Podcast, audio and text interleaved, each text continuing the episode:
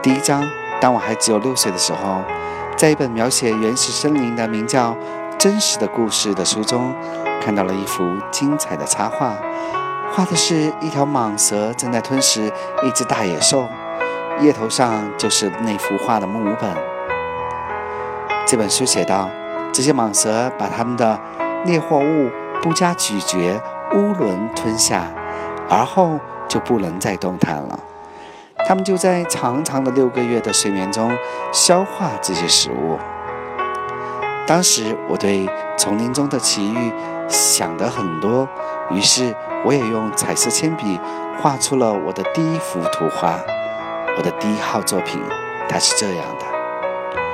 我把这幅杰作拿给大人看，我问他们：“我的画是不是叫他们害怕？”他们回答我说。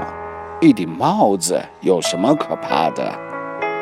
我画的不是帽子，是一条巨蟒在消化着一头大象。于是我又把巨蟒肚子里的情况画了出来，以便让大人们能够看懂。这些大人总是需要解释。我的第二号作品是这样的。大人们劝我把这些画着开着肚皮的或者闭上肚皮的蟒蛇的图画放在一边，还是把兴趣放在地理、历史、算术、语法上。就这样，在六岁那年，我放弃了当画家这一美好的职业。我的第一号、第二号作品的不成功，所泄了气。这些大人们靠他们自己。什么也弄不懂，还是老是不断的给他们做解释，这真叫孩子们腻味儿。后来我只好选择了另外一个职业，我学会了开飞机，世界各地差不多都飞到过。的确，地理学帮了我很大的忙，我一眼就能分辨出中国和亚利桑那。要是夜里迷失了航向，这是很有用的。这样，在我的生活中，我跟很多严肃的人有过很多的接触。